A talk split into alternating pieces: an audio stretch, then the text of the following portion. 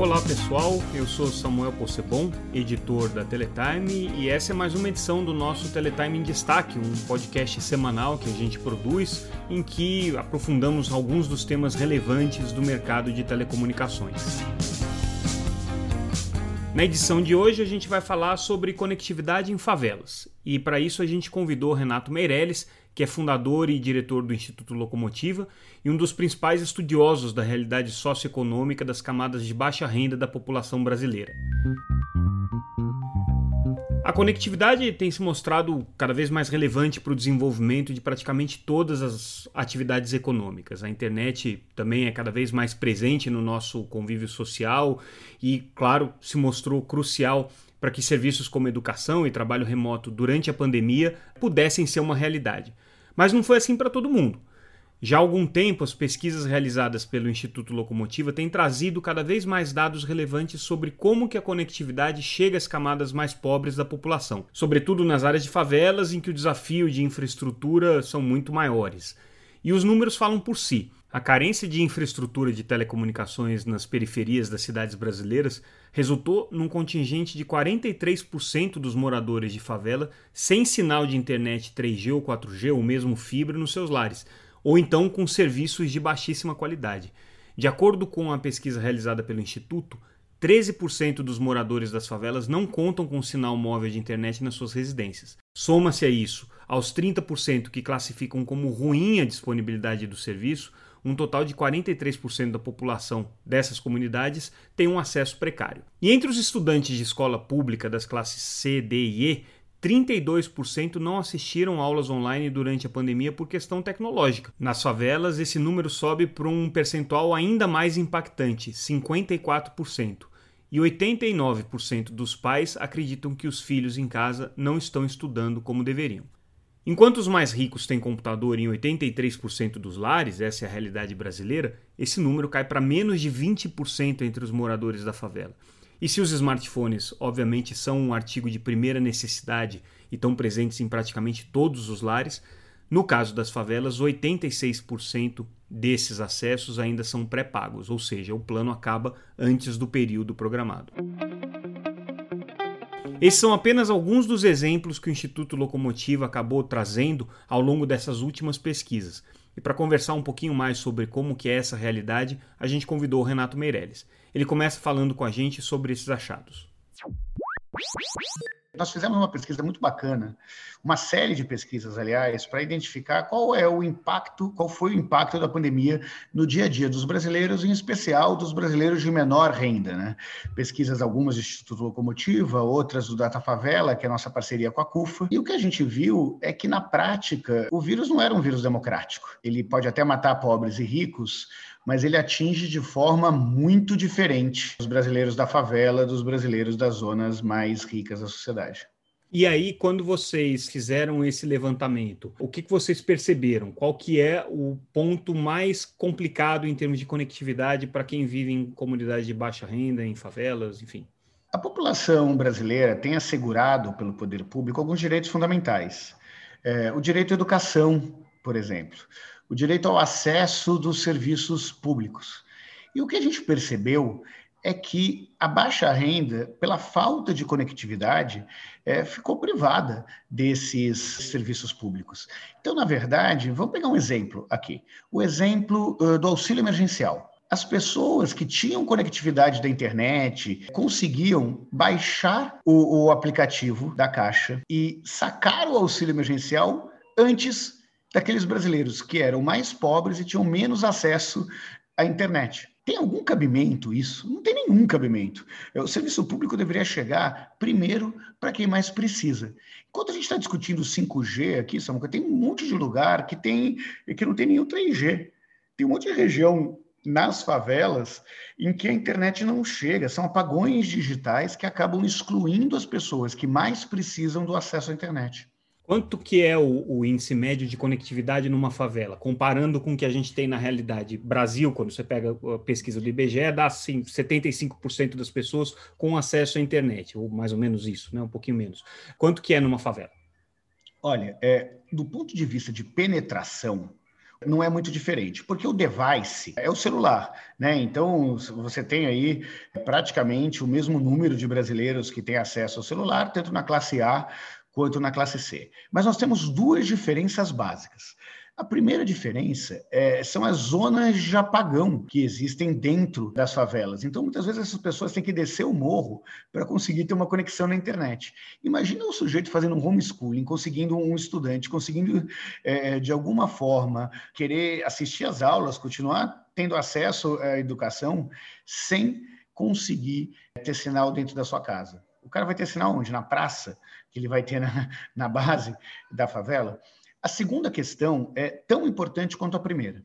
O fato de não existir uma conexão de qualidade com banda larga, e banda larga é, é, com a lógica de internet fixa, que tem um padrão de cobrança que é baseado em velocidade, não baseado em volume, é, faz com que, na prática, a baixa renda gaste muito mais os seus créditos, por exemplo, o celular. Porque a única fonte de acesso ser um celular, muitas vezes, na grande maioria, um celular pré-pago, eles não conseguem baixar todo o conteúdo para assistir uma aula, para conseguir fazer online uma entrevista de emprego, ou ainda é, para conseguir ver um filme na internet o fato deles terem esses problemas de cobertura, é, que são é, relacionados, obviamente, à infraestrutura, também não elimina a defasagem que eles têm em termos de dispositivos, que acho que boa parte dessas pessoas só tem celular, ou já existe uma penetração de computadores, de dispositivos com outro tipo de capacidade dentro desse ambiente. A grande maioria do, eh, dos brasileiros de baixa renda não tem computador em casa, não tem computador, não tem tablet, não tem é, notebook. Então imagina o que é para esses brasileiros ter que escrever uma redação olhando para o celular, né? Só com o polegar. Muitas vezes eles não conseguem efetivamente aprender tudo o que poderiam aprender. Mesmo acesso a aplicativos, os telefones, esses devices não têm a memória necessária para essa pessoa, por exemplo, conseguir aumentar a, a sua digitalização bancária. Na prática, nós estamos falando que, primeiro, ele só tem um device que é o do telefone móvel, na, na, sua grande maioria. A segunda questão é que, mesmo esse device que é móvel, são de modelos antigos, que muitas vezes não conseguem comportar as demandas que nós estamos tendo aí de avanço tecnológico nos últimos anos.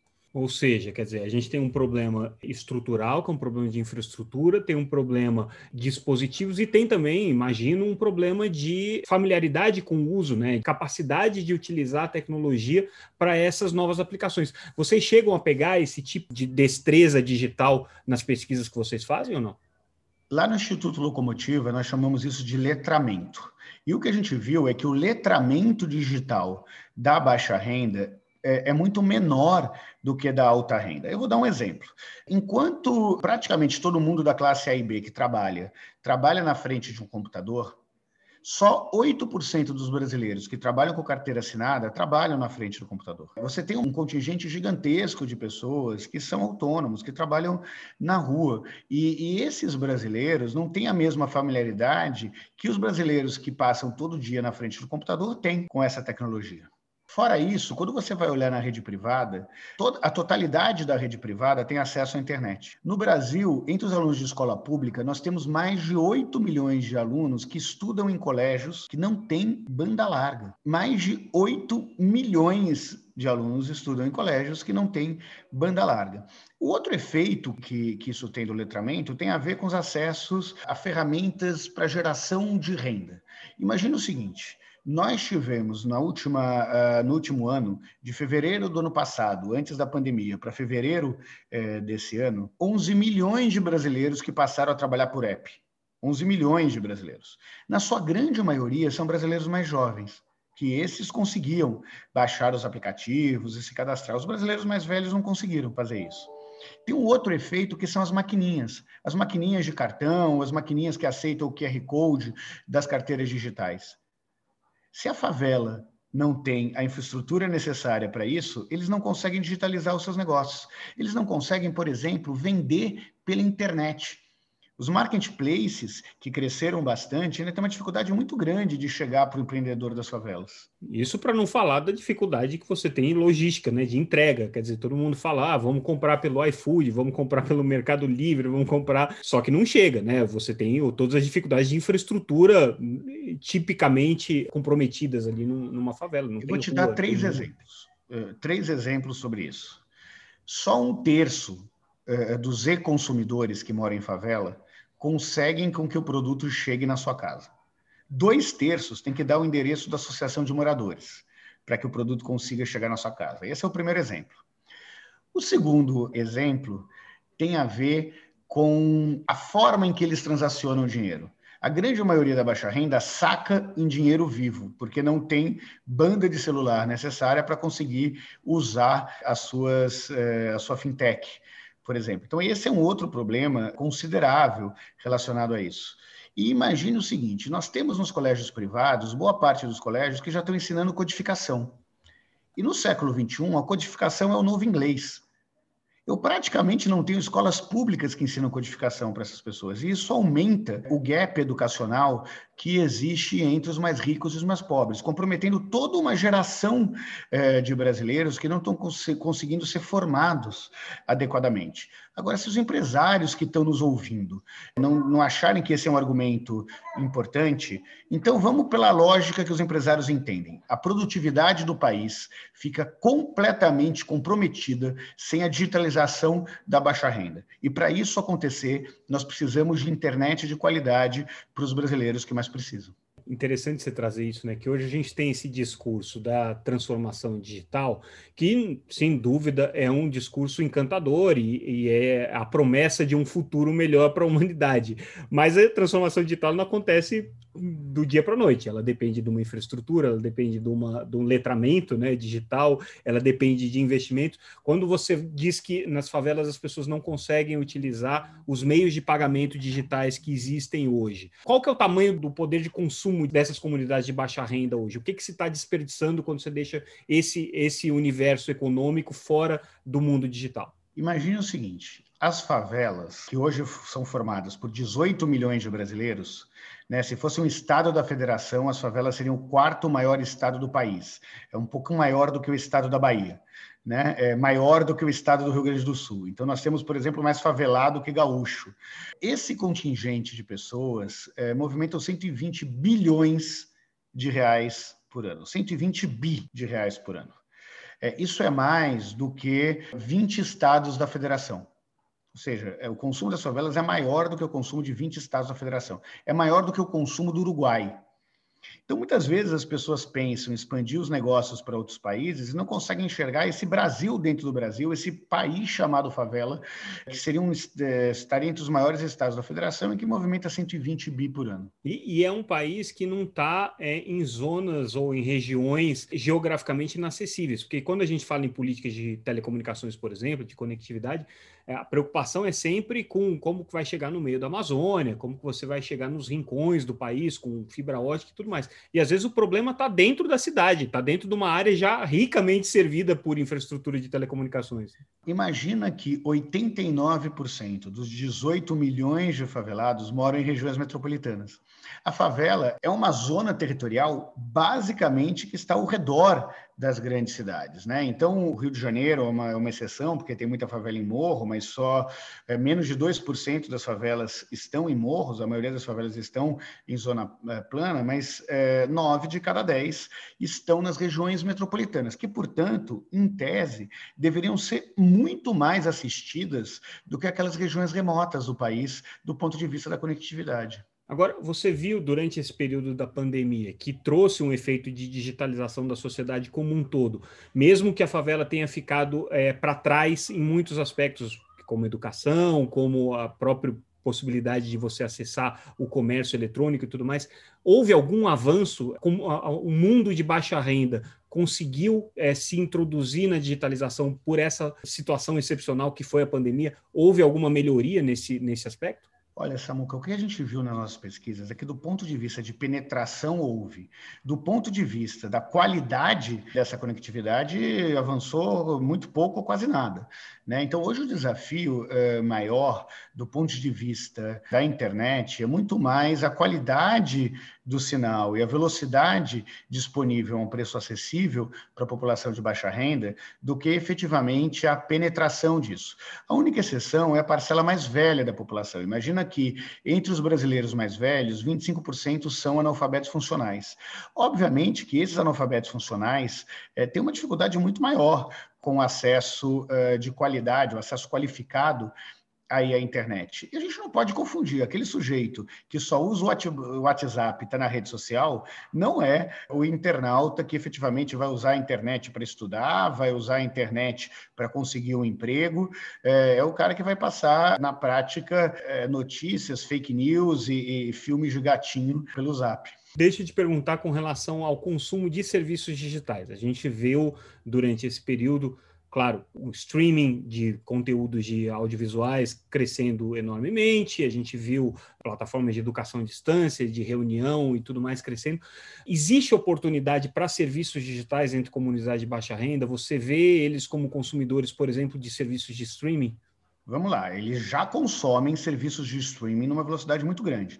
A diferença é que, como eles não passam muito tempo dentro de casa, não tem uma conexão dentro de casa, muitas vezes esse, é, esse serviço é baixado pelo Wi-Fi de algum lugar que disponibiliza o Wi-Fi gratuito. Né? Quando a Netflix deu aquela opção de você poder baixar no seu celular, a gente falou, pô, finalmente eu vou conseguir viajar de avião e ver é, aquele filme que eu gostaria no meu tablet, no meu celular.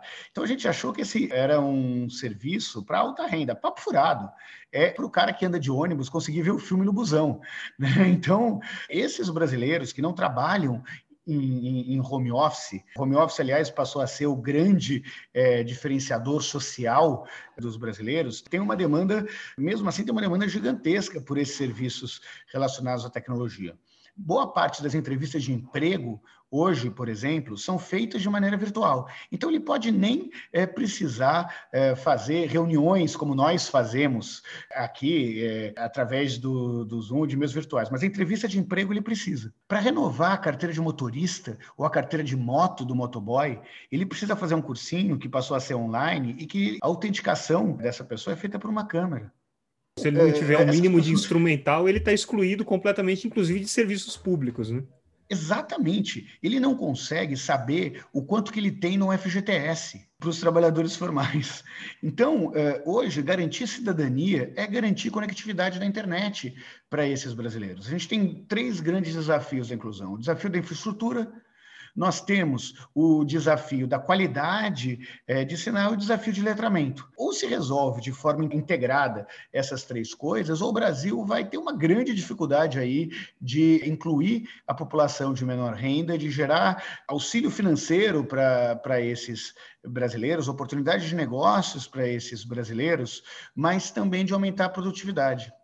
Quando você coloca esses três desafios, é, e quando a gente pensa em termos de políticas públicas, né, o que, que seria mais adequado, você entende que hoje políticas públicas voltadas para a expansão de infraestrutura são melhores do que políticas públicas, por exemplo, para subsidiar o consumo, para fazer com que as pessoas tenham acesso e capacidade de renda para consumir serviços de conectividade? O que, que hoje seria mais assertivo? Eu não tenho dúvida nenhuma que uma depende da outra. Não adianta você é, baratear o, o, serviço de internet se o sinal não chega. Né? Então, a infraestrutura funciona é, como base aí para tudo isso. É, mas tem, é, é necessário mudar algumas políticas públicas. É necessário colocar acesso à internet de qualidade é, como direito fundamental da população, porque senão os outros direitos que ela já tem na Constituição ficam prejudicados para a expansão do 5G, por exemplo, que vai democratizar muito a velocidade desses sinais. Se eu fosse governante, eu tiraria os impostos do 5G, das antenas de 5G que estarão nas favelas e nas zonas mais pobres. Por que as zonas ricas terão primeiro as antenas de 5G? Política pública é oferecer o melhor para quem mais precisa. A Colômbia tem exemplos muito interessantes que as melhores tecnologias, os melhores hospitais, as melhores escolas foram feitas primeiro nas zonas mais pobres, para conseguir diminuir essa distorção. E eu não tenho dúvida nenhuma que o poder público, além de desburocratizar questões de infraestrutura, de, de acesso à antena, podem também incentivar as empresas a priorizarem as áreas mais pobres nas suas novas tecnologias. É, a gente está vendo esse movimento aos poucos começando a surgir. A proposta de lei de antenas aí para a cidade de São Paulo traz um pouco essa ideia é, de você ter áreas prioritárias que, de alguma maneira, compensam a facilidade ou a desburocratização que você vai ter nas áreas de, de maior renda mas ainda não é uma regra em termos de política pública. É interessante você trazer essa, essa tua visão é, de que talvez o caminho para começar o 5G devesse ser por aí. E é, isso não está previsto no edital. O edital prevê uma antena de 5G na, numa capital, mas pode estar tá na Berrine, não precisa estar tá necessariamente em Heliópolis, entendeu? Não, exatamente isso, e, e é fundamental abrir essa discussão para o restante da sociedade. E talvez os políticos só entendam isso com a única moeda que, é, que parte considerável dos legisladores entendem, que é o voto. Eu tenho muito mais voto na, nas regiões mais pobres do que nas regiões mais ricas do Brasil. Então, se não for por uma questão de valor e de princípio, por um entendimento que a principal função do Estado é, é promover igualdade de oportunidades e, portanto, reduzir as desigualdades, que seja por inteligência. Os eleitores estão nessas áreas mais pobres e, portanto, devem ser priorizados nas políticas públicas. Atrás de cada número, de cada estatística, tem um brasileiro. Né? A gente não falou de, de, de estatística, nós falamos de gente da Dona Maria, do seu João, que só procuram uma oportunidade para poder se conectar com o mundo. Bom, gente, esse foi mais um episódio do nosso Teletime em Destaque. Espero que vocês tenham gostado do tema, tenham gostado da nossa conversa. A gente volta na próxima semana e gostaria de lembrar vocês de seguirem todos os dias o nosso podcast com um boletim diário com as principais notícias do mercado de telecomunicações. Se vocês quiserem também acompanhar a Teletime, o site é www.teletime.com.br e todas as nossas reportagens estão lá gratuitas para que vocês possam acompanhar o dia a dia do setor de telecom. Ficamos por aqui e voltamos na próxima semana.